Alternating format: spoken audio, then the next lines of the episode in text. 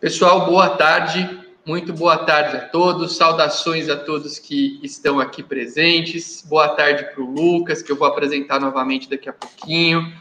É uma alegria, um prazer enorme estar aqui com vocês é, novamente para falar sobre a continuação do provimento 100. Nós nos propusemos a fazer essa, essa uma primeira live para falar. Pensamos aí talvez até que fosse dar tempo de é, esgotar todo o conteúdo do provimento sem um encontro de uma hora, mas isso não foi possível. E por essa razão nós retornamos aqui nesse momento para falar sobre espero eu, o restante do provimento 100 nessa uma hora de live no nosso canal do YouTube. Quero lembrar a todo mundo que é, se vocês tiverem perguntas, essas perguntas podem ser feitas. Uh, tem aí um, acho que tem até o pessoal já falando boa tarde, a Simone, o Lucas aí, chará do meu irmão. Uh, tem um canal de perguntas, a gente, dentro do possível, vai abrindo aí uh, o espaço né, para indagações, sem perder aí o, o nosso fluxo, porque o, o tempo parece que está sobrando, mas ele vai, vai esgotando rapidamente. E sem maiores delongas, Lucas, boa tarde. Se apresenta aí para quem não estava na primeira live, né? Você que está é, tá começando a dar mais o ar da graça aqui no nosso canal do YouTube. Vou te trazer mais vezes aqui para falar com a gente. Todo mundo gostou da sua primeira participação e vai gostar dessa também. E se apresenta aí para o pessoal para gente a gente poder começar e dar início à exposição da matéria. Meu nome é Lucas Barelli Delguercio. Primeiramente, boa tarde a todos mais uma vez. É um prazer estar aqui com, com meu irmão Arthur para a gente continuar falando sobre o provimento 100. Acredito que hoje a gente vai conseguir tratar de todos os principais pontos mesmo dele. É, me apresentando, eu sou também o substituto aqui do cartório de notas de Itaquá. É, tive meu cartório durante três anos e pouquinho num município menorzinho. Hoje eu sou professor, escritor de temas voltados aqui para a área do direito notarial e registral. Então, feita essa breve introdução, vamos continuar estudando aqui o provimento 100, que como o Arthur falou, o tempo ele passa muito rápido e a gente tem bastante coisa legal para conversar. Legal. Bom, na primeira parte da aula, né, no, na primeira live que nós fizemos há uma semana exatamente, é, nós conseguimos chegar até o artigo oitavo, né, fizemos aí algumas noções, tivemos algumas noções introdutórias e tal, e hoje a gente volta já abordando aqui do artigo nono em diante. Então eu já vou trazer aqui na tela o artigo nono do é, provimento 100. Uh, o artigo 9 fala que o acesso ao e-notariado será feito com assinatura digital por certificado digital notarizado, nos termos da MP 2200, ou, quando possível, por biometria. Parágrafo 4. O notário fornecerá gratuitamente. Uh, o notário fornecerá gratuitamente aos clientes do serviço notarial certificado digital notarizado para uso exclusivo e por tempo determinado nas plataformas, uh, na plataforma e-notariado e nas plataformas autorizadas pelo Colégio Notarial do Brasil, Conselho Federal. Tá? Pessoal, aqui, quando a gente lê o artigo 9, a gente pode ter a falsa impressão, a falsa impressão de que é, somente as partes que tenham o certificado digital notarizado, aquele emitido gratuitamente pelo enotariado, que somente essas partes poderiam operar e assinar atos notariais de forma digital. Só que já foi esclarecido, uh, e isso é bastante lógico, que também poderão assinar digitalmente atos notariais eletrônicos aquelas partes que possuam um certificado digital no formato ICP Brasil, tá? Então, a ideia qual é? Tem ICP Brasil, pode assinar a escritura. Não tem, você pode ou tirar um ICP Brasil ou até mesmo o notarizado. O notarizado tem a sua valia dentro somente da plataforma do e-notariado, ao passo que o ICP Brasil serve para uma série de coisas. Uh, penso eu, eu gosto da ideia, quando possível, que devamos ofertar o certificado digital notarizado para aquelas pessoas que tenham um potencial de assinar digitalmente os atos notariais, né? Porque eh, até conver... esses tempos eu conversei bastante com o Lucas ah, dentro da nossa gestão do cartório. Seria muito bom até se a gente pudesse ofertar para toda santa pessoa que entrasse no cartório certificado digital notarizado. Mas isso acho que é física e economicamente inviável, tá? Então, se você quer ofertar para aquelas pessoas nas quais você vislumbre a, a assinatura a possibilidade da assinatura digital, essa é uma alternativa. O que, que você acha disso, Lucas? Ah, acho que é por esse caminho. A gente já tinha tratado disso quando comentamos o artigo 3 né, dos requisitos da prática do ato notarial. Então, acho que essa alternativa é boa. Lembrando que esse tempo determinado aqui, a validade é de três anos, tá? É, ah, então, boa. É, o prazo de validade desse notariado, desse certificado digital notarizado é de três anos.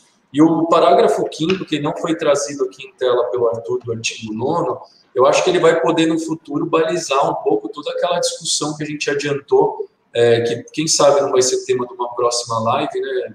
Essa parte de autenticação de documentos digitais, mas eu acho que ele dá um bom embasamento é, quando fala que os notários eles podem operar na ICP Brasil ou utilizar e oferecer outros meios de comprovação da autoria e integridade de documentos em forma eletrônica, sob sua fé pública, desde que operados e regulados pelo Colégio Notarial do Brasil do Conselho Federal. Então, acho que é um artigo importante para a gente, é, um parágrafo importante do artigo 9 para a gente deixar é, já mencionado aqui na nossa live. Pode seguir daí, Arthur. Boa. Vamos lá, pessoal, vamos continuar aqui a nossa, a nossa análise né, do, do provimento 100. É, a gente falou na aula anterior, na live anterior, que vocês podem assistir, ela está disponível aqui no YouTube, que uh, o e-notariado não é só assinatura eletrônica de atos notariais, apesar dessa ser uma parte muito importante, né? Nós falamos aqui, ó, o artigo 10 é, comprova o que eu estou falando, o e-notariado disponibilizará as seguintes funcionalidades matrícula notarial eletrônica, portal de apresentação, fornecimento de certificados digitais notarizados, sistema para realização de videoconferência, sistema de identificação e de validação biométrica, assinador digital, interconexão de notários, ferramentas operacionais para os serviços notariais eletrônicos, tem a Senad, tem o cadastro único de clientes do notariado tem o cadastro de beneficiários finais e tem o índice único de atos notariais. Então vocês vejam que ah, apesar apesar de ser muito importante, muito importante o, a assinatura digital, ela não é o único módulo, vamos assim dizer, do e-notariado. Tem vários outros e eu queria que você destacasse um, Lucas. Destaca um para a gente aí que você acha bacana. Ou mais, se você quiser. Até o momento eu vou destacar o que está funcionando perfeitamente, que é o sistema para realização da videoconferência dos atos notariais, está no inciso 4. São 14 funcionalidades, eu acho que a gente não pode perder de vista. Hoje eu, eu vou trazer esse caso concreto sem citar nomes mais para frente, mas a gente não pode perder de vista que o e-notariado ele já começou sua implementação. Alguns estão querendo dar uma leitura para esse artigo décimo, é, junto com o artigo 35, porque o artigo 35 aqui do provimento 100, ele fala que o enotariado ele é implementado com a publicação do provimento, então o que estiver funcionando é, já vai poder é, ter ser amplamente, ter os seus atos amplamente realizados, e fala aqui que no prazo máximo de seis meses, no que houver necessidade de cronograma técnico, ele deve ser implementado. Então, assim, o, o provimento ele tem essas 14 funcionalidades, mas ele já está funcionando é, e eu destacaria esse inciso quarto porque ele é muito é, ele, ele, trouxe essa profunda modificação para nossa atividade, permitindo a realização da videoconferência. É o que eu destaco fazendo essa observação, que isso já está funcionando, isso não depende mais de futura regulamentação, é, pode acontecer melhorias no sistema, mas já está funcionando. Ok? Gostei, legal, boa. Pessoal, lembrando antes de passar para a próxima tela, que é muito importante aqui para o engajamento do nosso canal, que vocês se inscrevam no canal do YouTube, tem um botãozinho de inscrição aqui abaixo da tela, que vocês curtam o vídeo. Olha o Lucas dando risada com o Jabá, né, Lucas? Que vocês curtam o vídeo e que quem quiser compartilhar essa transmissão ao vivo tem uma setinha de compartilhamento aqui. Vocês podem copiar o link e mandar por WhatsApp, por e-mail, para que outras pessoas juntem-se aqui ao nosso grupo e estudem o provimento número 100 do CNJ. Uh, vamos lá, vamos ver mais. Agora nós vamos ver dois artigos na, na sequência, são artigos mais simples, mais é, importantes. Artigo 12. Fica instituída a matrícula notarial eletrônica, que servirá como chave de identificação individualizada, facilitando a unicidade e rastreabilidade da operação eletrônica praticada o número da matrícula notarial eletrônica integra o ato notarial eletrônico, devendo ser indicado em todas as cópias expedidas. E algo análogo, né? A gente pensa em identificação, artigo 15, a impressão do ato notarial eletrônico conterá em destaque a chave de acesso e QR Code para consulta e verificação da autenticidade do ato notarial na internet. Uh, você sabe, Lucas, que quando começou essa, quando instituíram a matrícula notarial eletrônica, eu ouvi algumas pessoas criticando a escolha dessa terminologia matrícula por ser uma terminologia muito atrelada aos oficiais de registro e não ao tabelião. Mas assim, independentemente do nome, eu acho legal essa identificação única, né, da gente encontrar uma rastreabilidade fácil aí para o ato notarial eletrônico. O que, que, que, você pensa disso? Ah, eu acho bem legal, eu acho que está adequando o tabelionato de notas é, às outras serventias que já utilizam essa denominação, como as serventias de registro civil, é, como o registro imobiliário, é, que vai, a gente está falando do, de todo um sistema recriado agora nesse momento, né, do registro imobiliário, mas assim, eu acho bem interessante, lembrando que alguns podem é, não confundam, eu, eu, não sei aqui os nossos, é, quem está vendo a live, é, é, não confundam com a matrícula do registro civil, porque nessa matrícula do ato notarial não é citado informações de livre folhas, né? E número de um eventual termo é citado inicialmente. Então, no nosso cartório, nós lavramos já dois atos eletrônicos. É, então, ato número um, ato número dois, é, não segue a mesma ordem do registro civil para que não haja confusão nesse sentido. Mas eu acho bem interessante, eu acho que isso facilita um pouco a compreensão é, do, de quem recebe esse documento e facilita a compreensão também para a futura verificação no e-notariado, né? porque a pessoa que quiser verificar a autenticidade desse documento, ela entra no e-notariado e ela vai ter uma facilidade de identificar é, a validação dele. Acho que é isso. Boa. Vamos para mais uma duplinha de artigos aqui.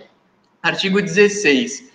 Os atos notariais eletrônicos reputam-se autênticos e detentores de fé pública, como previsto na legislação processual. O CNB poderá padronizar campos codificados no ato eletrônico ou seu traslado para que a informação estruturada seja tratável eletronicamente.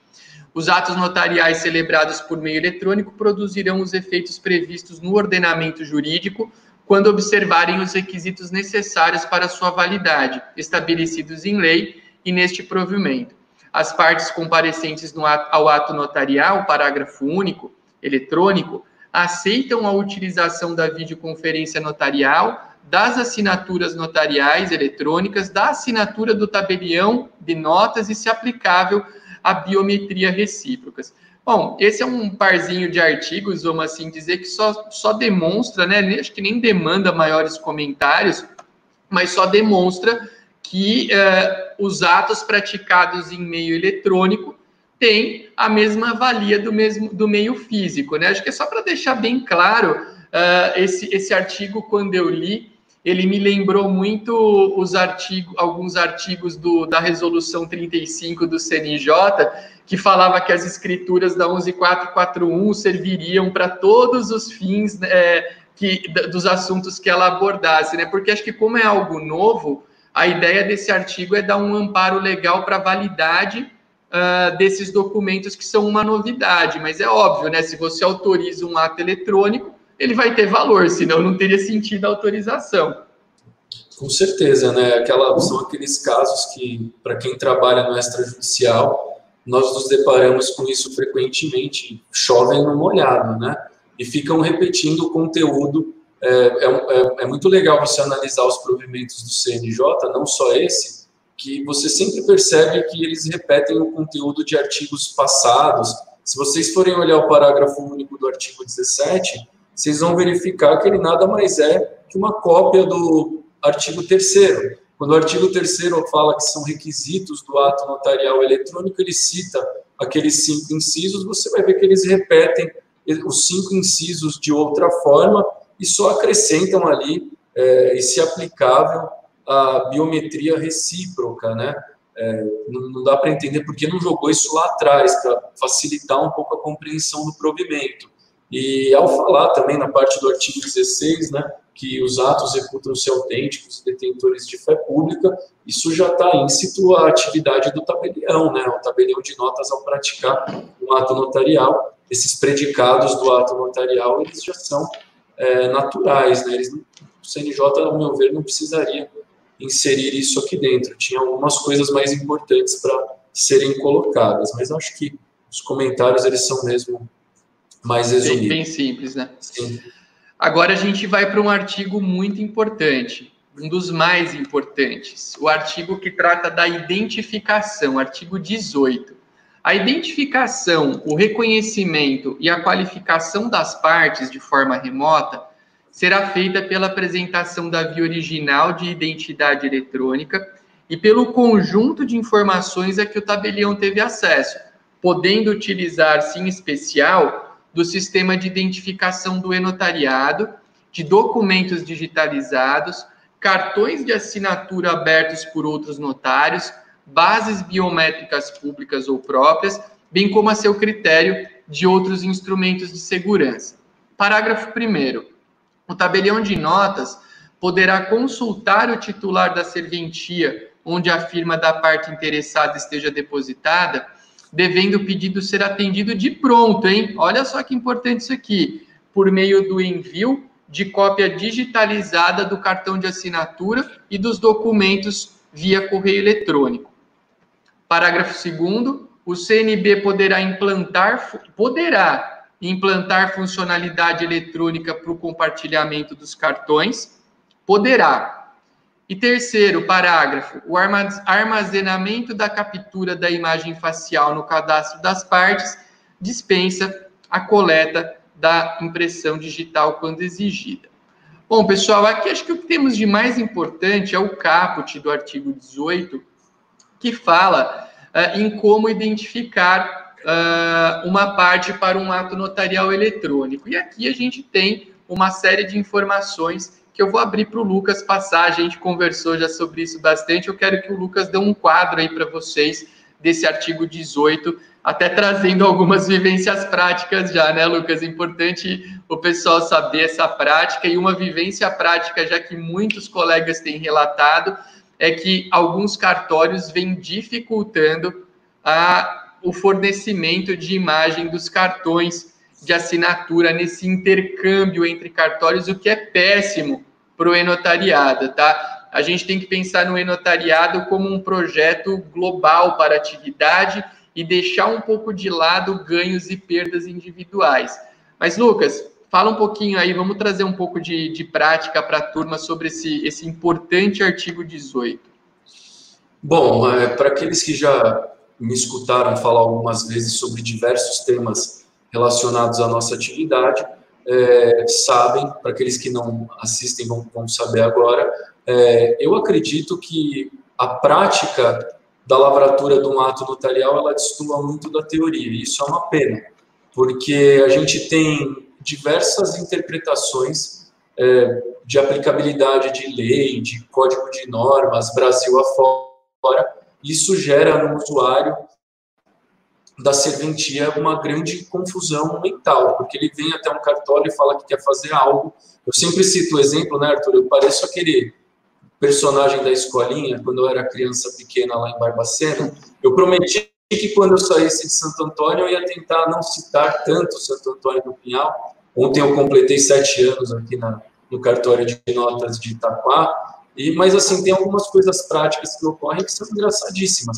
Eu nunca esqueço, é, só para não me prolongar muito nesse tema da, de, de como existem interpretações diversas para assuntos tão simples, é, eu nunca esqueço quando eu não reconheci a firma daquela pessoa que desenhava o nome, eu não procedia à abertura do cartão de assinatura, porque ela só aprendeu a desenhar o nome, ela não sabe ler um documento, então existe um procedimento a ser que vai possibilitar essa pessoa praticar atos dentro de um cartório. Então eu não fazia a abertura de firma dessa pessoa, é, e essa pessoa ela ia até um município vizinho que coincidentemente ele era de outro estado. Santo Antônio do Pinhal tem essa característica. É, um município limítrofe de outro estado, a pessoa ia até lá, é, abria a firma, reconhecia a firma no documento e voltava no cartório e falava: Olha, seu Lucas, está aqui, o senhor está ficando louco. E eu citei esse exemplo aqui porque esse artigo 18, as pessoas elas criam é, problemas onde eles não existem. E ao meu ver, Arthur, esses problemas eles são criados pela dificuldade que alguns sentem em se inserir no mundo digital. É, eu acho que as pessoas às vezes têm muito medo de dar esse mergulho é, e caminhar na, na direção do que as, o mundo caminha, não só na atividade extrajudicial, mas em todas as atividades, e as pessoas com medo disso, elas colocam entraves sem o mínimo embasamento é, jurídico, isso é uma pena. É, então, feita essa primeira observação, o artigo 18 ele é muito claro. É, a identificação remota ela pode ser feita com a apresentação de um documento eletrônico, Lucas, cita hoje dois documentos eletrônicos que você conhece. A CNH, a CNH é um documento eletrônico. Se a parte possuir essa CNH, isso vai possibilitar é, que ela seja identificada é, com esse documento. O passaporte digital também. Só que outros documentos eletrônicos, é, para quem trabalha na prática, a gente tem dificuldade de, de contato com esses outros documentos eletrônicos. E aí, o, provimento de forma sábia, ele falou pelo conjunto de informações a que o tabelião teve acesso, podendo utilizar-se em especial do sistema de identificação do enotariado. Então, a pessoa que já se identificou dentro do enotariado, o tabelião ele pode usar a base que é, possibilitou essa identificação para identificá-la futuramente no ato notarial eletrônico. Fala de documentos digitalizados, Documentos digitalizados, sim, pela parte. Hoje tem como você criar meios dessa parte, é, conversar com você e digitalizar o documento e enviar. Fala de cartões de assinatura abertos por outros notários, isso eu vou fazer um comentário à parte, das bases biométricas públicas ou próprias, bem como a seu critério de outros instrumentos de segurança. Isso eu já não gosto muito, Arthur, porque tudo que eles colocam bem como a seu critério eu acho que quando a atividade extrajudicial ela tem como um dos principais é, dogmas você seguir o que a lei fala, quando ela abre muito critério, também é uma crítica que na prática a gente sente que falta esse critério em alguns momentos. A gente vê pessoas alargando muito a possibilidade de identificar uma pessoa, e isso é muito perigoso. E a gente não pode dar um tiro no próprio pé aqui e aceitar qualquer forma de identificação esdrúxula. É, uma colega fez uma pergunta na última live falando, ah, mas e a segurança, né, é, do ato notarial? Quem tem que zelar pela segurança somos nós mesmos, porque se a gente acabar é, sendo é, muito abrangente com essa parte final, é, as pessoas vão começar a criticar o ato notarial eletrônico, e não é essa a finalidade.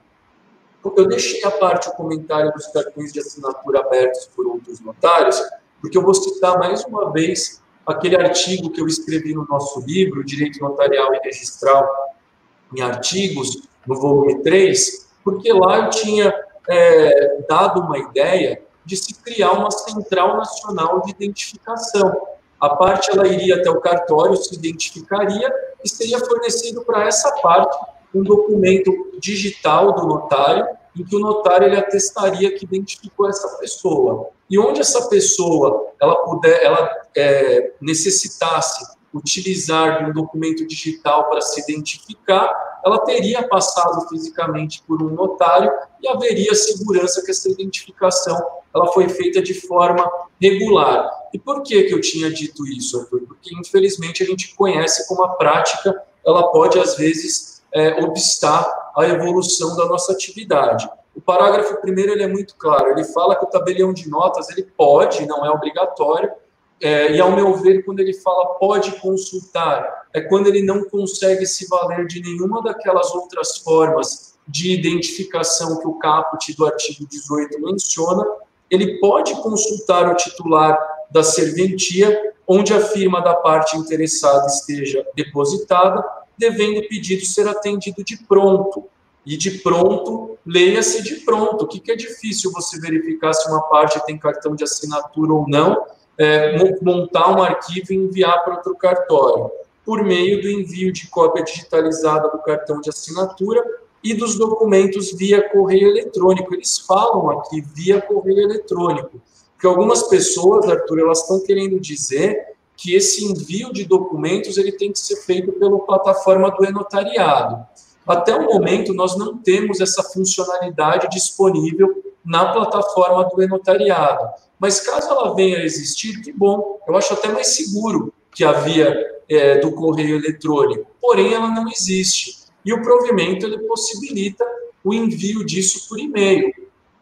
Bom, na prática, meu querido irmão, quando a gente liga para os cartórios e fala, olha, por favor, eu estou com um caso aqui é, acontecendo, que eu estou tentando me valer desse parágrafo primeiro, e quando a gente liga para os cartórios e a gente fala, olha, por gentileza, é, nos termos do artigo 18, do parágrafo 1 do provimento 100, vocês poderiam enviar é, o cartão de assinatura da pessoa e o é, documento que está digitalizado para eu caminhar com a identificação dela?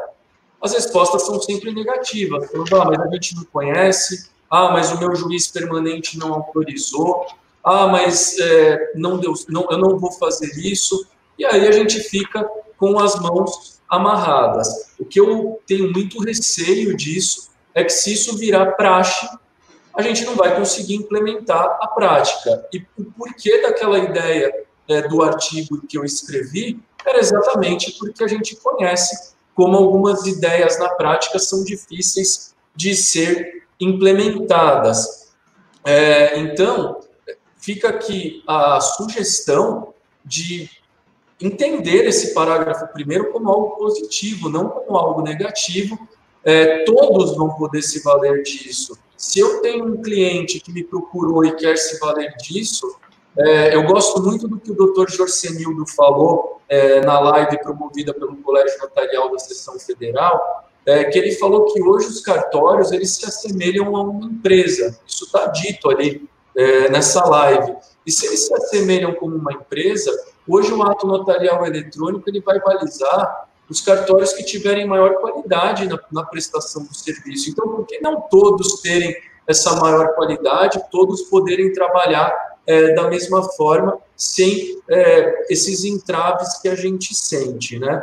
Então, fica aqui essa observação e eu gostaria só de, para finalizar os comentários do artigo 18 do seu parágrafo 1 mencionar mais uma vez que a falta dessa funcionalidade dentro do e-notariado não inviabiliza que você identifique remotamente alguém nos termos do parágrafo 1 porque você já pode praticar atos notariais no seu formato eletrônico. Eu acho que essa, esse comentário, Arthur, só para a gente já finalizar o artigo 18, ele caminha na leitura do artigo 2 Seria muito é, é, muito estranho você pensar que o primeiro é uma faculdade né, do tabelião solicitar, e que bom seria se isso fosse enviado, e aí fala que o colégio notarial ele pode é, implantar funcionalidade eletrônica para o compartilhamento obrigatório. Então, quer dizer que eu só vou fazer isso quando for obrigatório, quando isso for implantado? Acho um pouco é, um contrassenso, né? vai, vai de forma contrária com tudo que o provimento quer. E o parágrafo terceiro, Arthur, eu acho que ele é um dos artigos, um dos parágrafos que na prática é, o CNJ ele não faz uma leitura integral do provimento, porque ele fala que o armazenamento da captura da imagem facial dispensa a coleta da impressão digital quando exigida. Só que os atos notariais aqui, o cadastro do e-notariado, ele demanda é, a coleta da impressão digital. Eu acho que deveria ter um parágrafo quarto aqui, ou alguma observação dentro desse provimento. A gente não pode esquecer que esse provimento veio por conta do coronavírus, que falasse que enquanto essa pandemia é, estivesse vigente, a coleta da digital ela ficaria é, obstada num primeiro momento, né? Porque é muito difícil. A proximidade que demanda você colher a digital de uma pessoa, é, às vezes não é é, agradável de, num momento como esse. Então, os comentários que eu tinha para fazer sobre o artigo 18 são é, esses é, mencionados. Eu acredito que divulgar isso e conversar sobre isso vai trazer uma melhor compreensão desse artigo e uma, uma aplicabilidade um pouco mais é, adequada e que possibilite que a gente identifique as pessoas é, sem, é, só para finalizar, né, sem fornecer soluções esdrúxulas que eu escuto. É, ah, mas fala para a parte até o consulado, fazer uma procuração e enviar o documento é, para você lavrar o ato notarial. Deus me livre, né? Nesse, nesse atual momento, você defender algo nesse sentido é, é para aqueles que estão fora do país é, é algo até assustador mas acho que os comentários que eu tinha para fazer do artigo 18 são esses.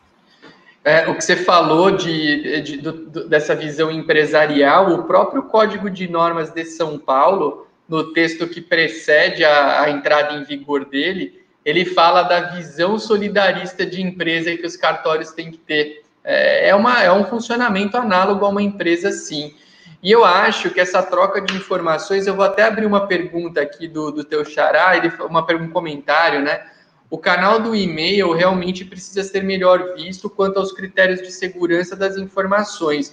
Uma central desses cartões seria ótimo, sim. Ô Lucas, eu acho que se a central contiver os cartões, beleza, porque aí você está logado lá e você não tem que pedir nada para ninguém. Você entra, consulta e vai embora. O que, nós, o que eu acho, porém, é que enquanto essa funcionalidade não tiver disponibilizada, é, hoje uma troca de e-mails assinada digitalmente é totalmente segura. Né? Então eu não vejo problema de mandar um cartão para um cartório, de receber um cartão de um cartório. Agora, o que eu falo, as pessoas têm que entender que nós temos uh, um projeto institucional. Porque outro dia eu ouvi um comentário, ai, nossa, o e-notariado, antigamente eu fazia umas procurações, agora nem procuração eu vou fazer mais, porque o cara vai assinar digitalmente o documento. Bom, mas ele pode assinar digitalmente com o outro e com você também. Então aí entra um, um trabalho que a gente tem que pensar nesse projeto como algo positivo, né? Eu, eu, eu, venho insistindo que a boa execução do provimento 100 do CNJ, na minha ótica, é uma questão de sobrevivência para a atividade. Então, nós temos que ser parte disso e não ficar criando embaraço onde não haja necessidade. Mas vamos lá, vamos agora para o famoso artigo 19, né? O artigo mais polêmico, talvez, do provimento número 100 do CNJ é, na tela.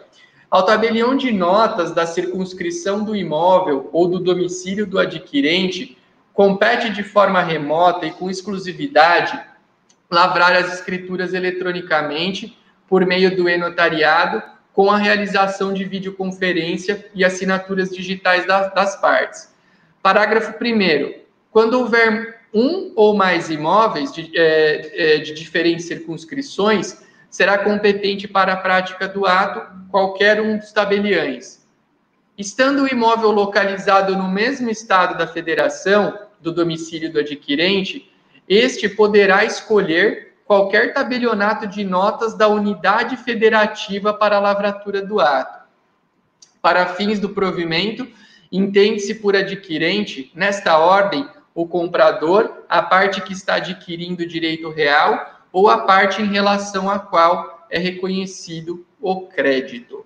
Bom, vamos lá, pessoal. Aqui é, a gente tem o famoso artigo 19, e o artigo 19, em termos rápidos, ele traz essas regras de competência no caso da aquisição imobiliária. Então, pegando o, o caput, ele fala em, em, em dupla competência, a circunscrição do imóvel ou do domicílio do comprador. Essa regra do caput vai, se, vai servir para qual circunstância? Bens imóveis localizados em estados diferentes do Brasil. Então, exemplo, vai, eu tenho um comprador domiciliado em Itacoaquecetuba, município no qual onde eu sou tabelião. E esse comprador está adquirindo um bem imóvel em Salvador para passar as suas férias de verão, tá? Então, quais são os cartórios competentes para lavrar esta escritura? Somente Itacoaquecetuba, que é o domicílio do comprador, ou Salvador, que é o local do bem imóvel. Esse é o caput. Parágrafo 1 se você tem mais de um bem imóvel localizado em cidades diferentes, quaisquer uma delas pode ser uh, escolhida para realizar o bem. Até aí também é só você colocar um imóvel a mais nesse exemplo. Parágrafo 2. Se, esse, se domicílio do comprador e lugar do bem imóvel forem no mesmo estado, na mesma unidade federativa, qualquer tabelião do Estado será competente para lavrar o ato. Exemplo, tá? a, gente estava falando em cidade de turismo, Salvador. Vamos pegar uma outra cidade de turismo que é muito famosa em São Paulo e que eu tenho um carinho especial, é a minha cidade de primeiro cartório, Campos do Jordão.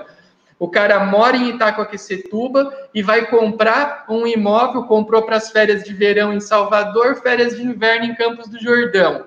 Quem é competente para fazer essa escritura? Não é só o tabelião de Itaquá e de Campos do Jordão, é qualquer tabelião do estado de São Paulo. Ponto. É o que está escrito aí.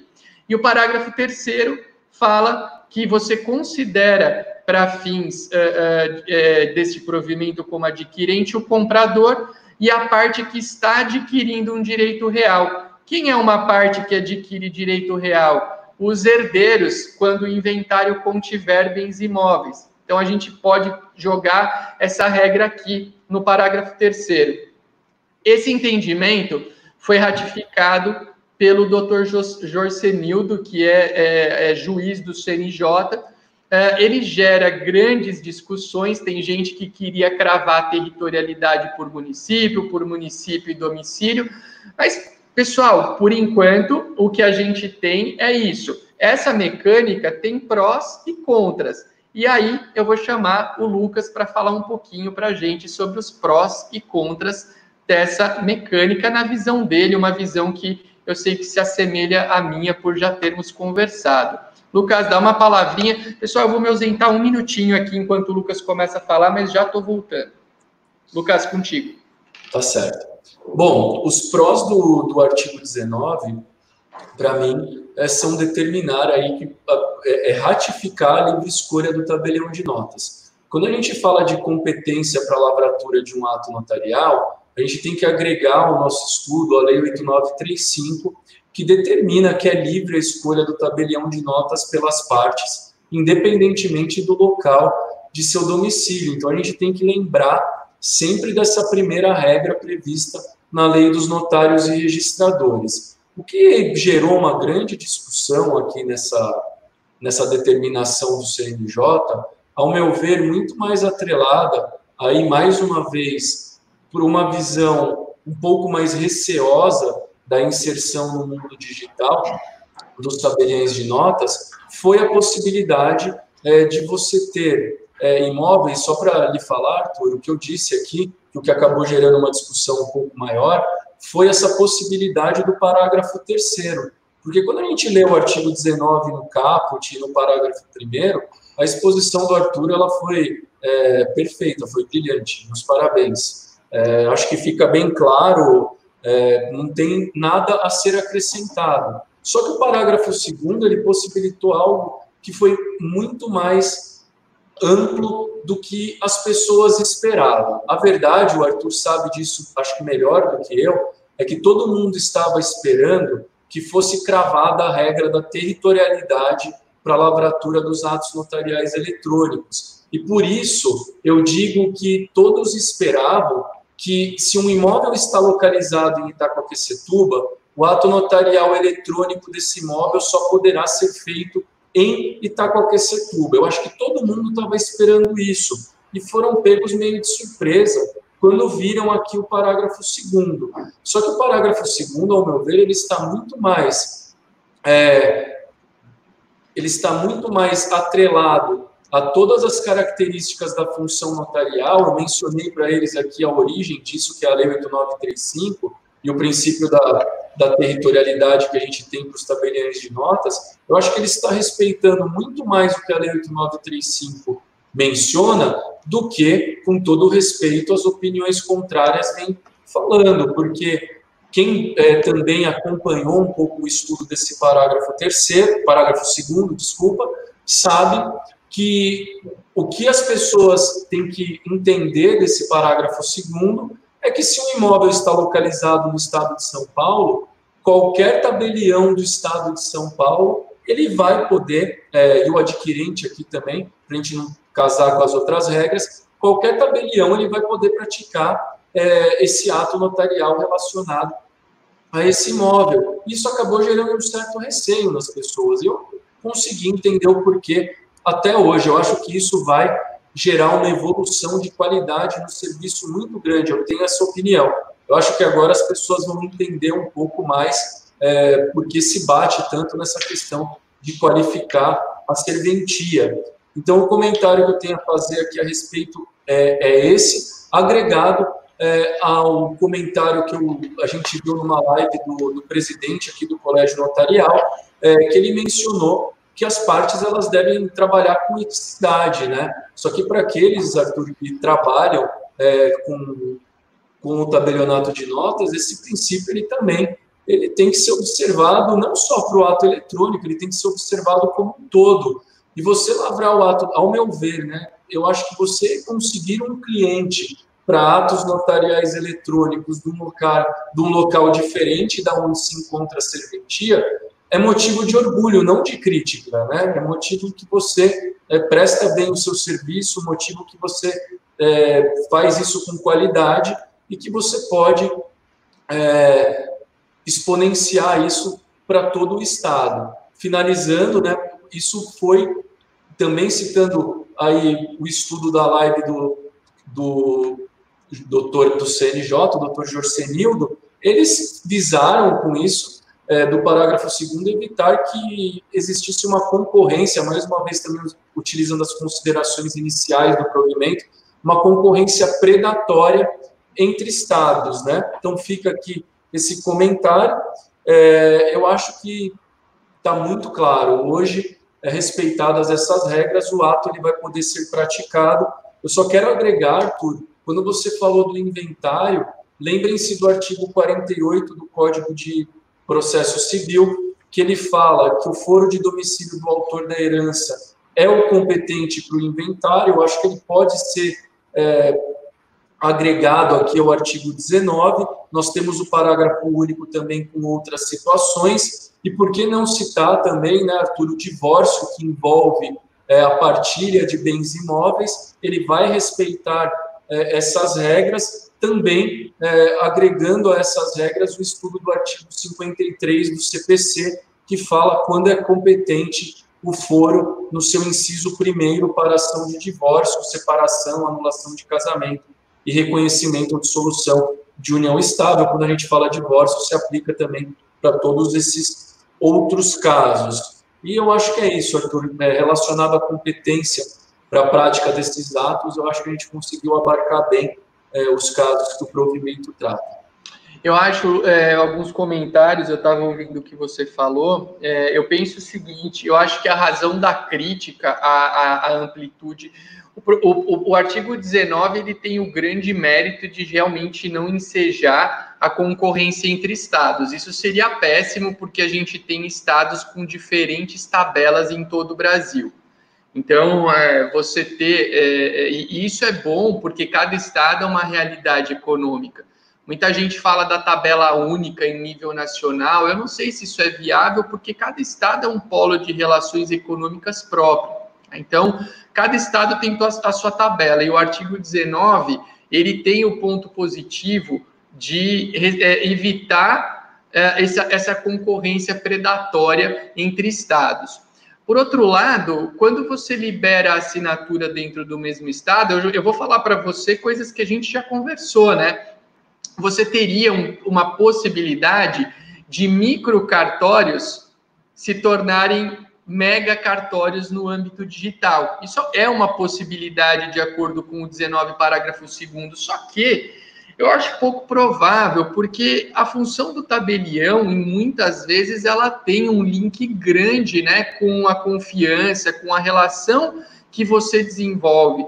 Então, eu acredito que esse parágrafo segundo ele, ele permite exercer de uma maneira mais plena, vamos assim dizer, a livre escolha do tabelião prevista nos artigos 8 e 9 da Lei 8935. Né? A gente tem aqui a Sônia, por exemplo, que deixou um comentário falando que essa determinação do, do artigo 19 deixa muito em aberto, deveria ter sim a territorialidade. E, óbvio, a gente respeita aqui qualquer ponto de vista. Eu acho que, de, de uma certa maneira, a territorialidade, ela foi, ela criou-se um critério de territorialidade no artigo 19, né? Agora, eu tenho um ponto de vista que é o seguinte, eu já externei esse ponto de vista, a Sônia continua aqui, com a, a territorialidade, obrigaria as serventias a se qualificar a se qualificar quanto aos atos registrais. Sônia, aqui eu não sei se eu concordo contigo, porque eu acho que, pelo contrário, eu acho que a territorialidade poderia gerar uma certa acomodação, porque você sabe que o ato é seu.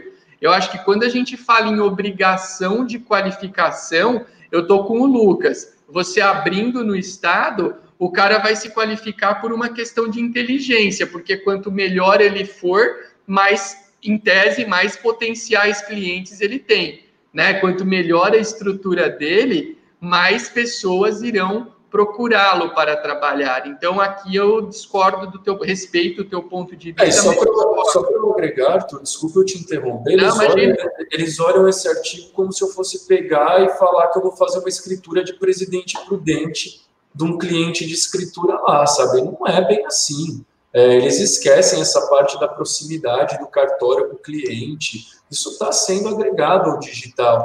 O que Sim. eles querem com esse provimento é possibilitar que pessoas que estão à distância e pessoas que queiram se valer disso lavrem os atos notariais, mas assim, eles não buscam esse viés é, tão catastrófico que às vezes colocam de você pegar, como nesse exemplo que eu dei, ah, eu vou conseguir. Não vamos, não vamos pensar na exceção como é, na exceção da exceção eu como. Vou pegar um cliente de presidente prudente para fazer minhas escrituras, entendeu? É uma visão um pouco inadequada. Só, eu só queria mesmo fazer esse, esse comentário. Agora, eu tenho comigo uma opinião, só para arrematar esse tema de uma vez por todas. É, é, é, a gente vai, vai avançar, acho que nós não vamos conseguir ter, vamos precisar de uma parte 3 aqui, mas beleza, está tá sendo produtiva a discussão. A gente vai deixar um material muito bom para quem quiser estudar o provimento sendo CNJ. Eu só falo uma coisa, eu, eu, eu defendo se eu, eu acho que essa maneira que o artigo 19 foi redigida não é das piores. Eu acho que ela tem ela, ela deixa essa questão, ah, vou criar super cartórios, eu vou criar cartórios, é, transformar cartórios pequeninos em grandes cartórios. É, eu, eu tenho que concordar com uma coisa o artigo 19 prestigia a livre escolha do tabelião. Isso é uma, isso é uma realidade.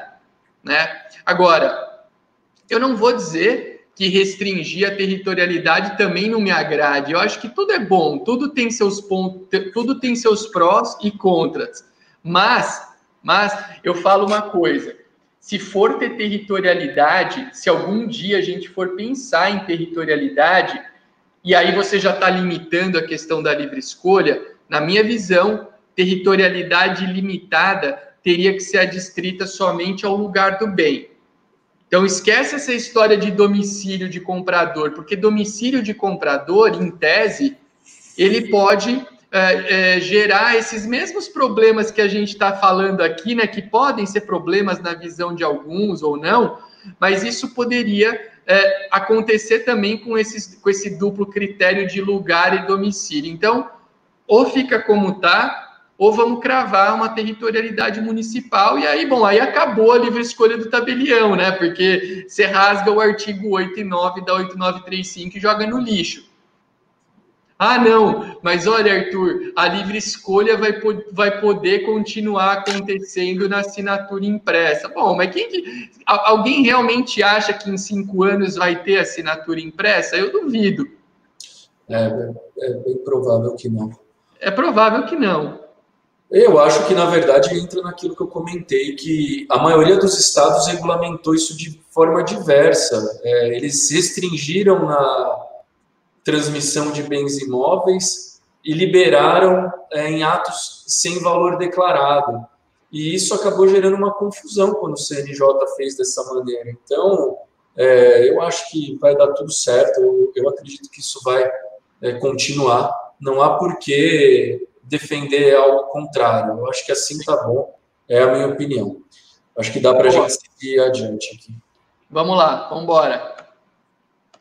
Artigo 20 mais competência. Ao tabelião de notas da circunscrição do fato constatado, ou quando inaplicável este critério, ao tabelião do domicílio do requerente competente para lavrar as atas notariais eletrônicas, de forma remota e com exclusividade por meio do notariado, com a realização de videoconferência e assinaturas digitais da parte. Então, aqui a gente, e é parágrafo único, a lavratura de procuração uh, pública eletrônica caberá ao tabelião do domicílio do outorgante ou do local do imóvel, se for o caso. Aqui, a gente tem competência de procurações e atas notariais.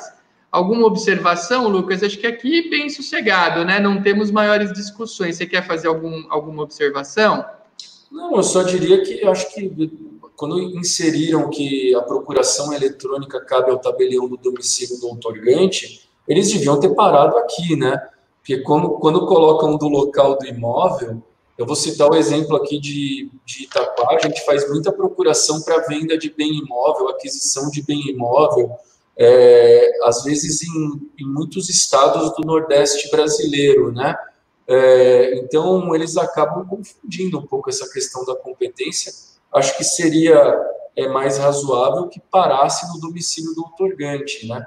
Mas acho que é o único comentário que, que eu teria é, para fazer no caso do, do artigo 20, é, com exceção também que no caput, para quem conhece um pouco mais as normas de serviço do Estado de São Paulo, a gente sabe que, salvo engano, acho que agora é o item 140 das normas de serviço, ele fala que a ata notarial poderá conter a assinatura é, do solicitante. E para quem quiser agregar o estudo desse item 140 com esse artigo 20, isso vai poder gerar algum tipo de dúvida, mas eu acho que você não deveria ter essa dúvida. Lembrem que o item 140 ele está falando do ato notarial lavrado é, de forma física e esse artigo 20 do ato notarial eletrônico.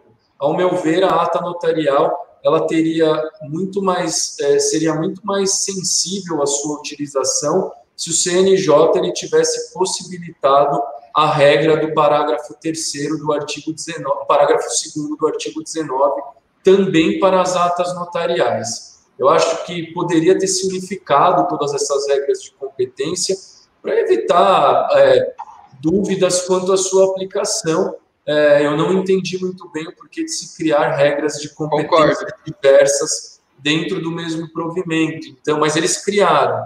Quem sabe alguém escuta a gente e sugere que isso. Ou eu sei que tem outras mentes Aliás, muito, É. Aliás, né, Lucas, teria muito. Eu digo que para ata notarial e para procuração pública faria muito mais sentido esse raciocínio do Estado do que nos bens imóveis, né? Eu acho que se você escolheu isso para o bem imóvel, escolhe para tudo. Exatamente, exatamente. Então fica aqui essa observação. É, agregando, acho que provavelmente você vai falar do artigo 21, né? Eu já faço o meu comentário, eu já é, Espera que eu já vou, abrir, já vou abrir ele aqui, porque é o último artigo que a gente vai tratar hoje. Espera que você já, já manda bala com ele aqui, ó. Eu já caminho aqui no artigo 21, lembrando para vocês, é, e já deixando essa última observação, então, e me despedindo, tá, Arthur? Eu vou hoje já passar a bola para você finalizar aí a nossa live, eu achei muito legal mais uma vez. É, eu acredito que nós temos até aqui o artigo 21, os principais artigos do provimento 100. Se vocês forem ler é, do artigo 27 em diante, vocês vão ver e leiam que o artigo 27, só para fazer um breve comentário, do artigo 27 ao artigo 20, é, são o artigo 27 e 28, você vai ter informações dos cadastros. Eles trazem informações que o próprio provimento 88 já trouxe, como eu disse ali na nossa primeira live. E, por fim, o capítulo sétimo, aí ele traz as disposições finais do, do provimento 100, que são, acredito, né, Arthur, de fácil compreensão. Eu acho que até aqui, até o artigo 21, a gente tratou das principais informações, e eu sugiro aqui como tema para a nossa próxima live, já para finalizar, é, que a gente fale então dessa parte de autenticação de documentos digitais que a gente vai, com isso, a gente consegue estudar o artigo 22 e 23 do provimento, que são, na minha opinião, os que sobrariam nessa nossa conversa. A gente poderia aqui propor essa, essa nova temática aí para a live. Sim. O artigo 21, ele traz uh, como que é feita a comprovação de domicílio nas hipóteses que o provimento menciona, é, e, ao meu ver, ele foi é, quando ele quer restringir algumas coisas relacionadas à competência, ele fala que, que em se tratando de pessoa jurídica é a verificação da sede da matriz, isso é bem fácil, ou da filial em relação a negócios praticados no local desta. Então, lembrem-se é, que aqui, para mim, houve uma imperfeição técnica, o autor pode até me corrigir. É, a filial ela não tem personalidade jurídica distinta da matriz, né? Então, quando uma filial pratica um ato notarial, a gente pede a documentação da matriz, é, que aí a gente vai ter a documentação da filial em sequência. Então, seria a, a, seria a matriz é, e sua filial. Então, nesse caso, você não pode desvincular as coisas como o provimento quis desvincular. Então, a minha crítica fica aqui é, nesse sentido. Acho que poderia ter sido juridicamente melhor escrito. Eu não ouvi ninguém falar sobre isso ainda, tá, Arthur? Sinceramente, não foi algo que eu tive contato. E quando a gente fala de pessoa física, eles falam pela verificação do título de eleitor ou outro domicílio comprovado. Eu acharia razoável é, isso que eles colocaram se a nossa base de título de eleitor fosse bem feita. E a gente sabe que a gente ainda caminha a passos largos para isso ser é, uma boa base de informações no, na, no nosso país. E quando a gente fala outro domicílio comprovado, aí vocês podem pensar é, em diversos documentos que comprovem é, o domicílio de uma pessoa. Então, eu acho que isso foi muito amplo. Quando eles querem, em alguns momentos, restringir domicílio, eu acho que é muito amplo essa expressão outro domicílio comprovado, eu acho que poderia ter sido melhor determinado é, essa informação. E no parágrafo único, eu confesso que o Arthur pode melhorar aí o meu comentário, quando eles falam na falta de comprovação de domicílio da pessoa física, será observado apenas o local do imóvel. Eu acho que a pessoa física ela vai ter que sempre comprovar. Claro o domicílio dela para a prática de qualquer ato notarial. Porque quando a gente entra na qualificação de uma pessoa física, eu tenho que qualificar onde ela está domiciliada.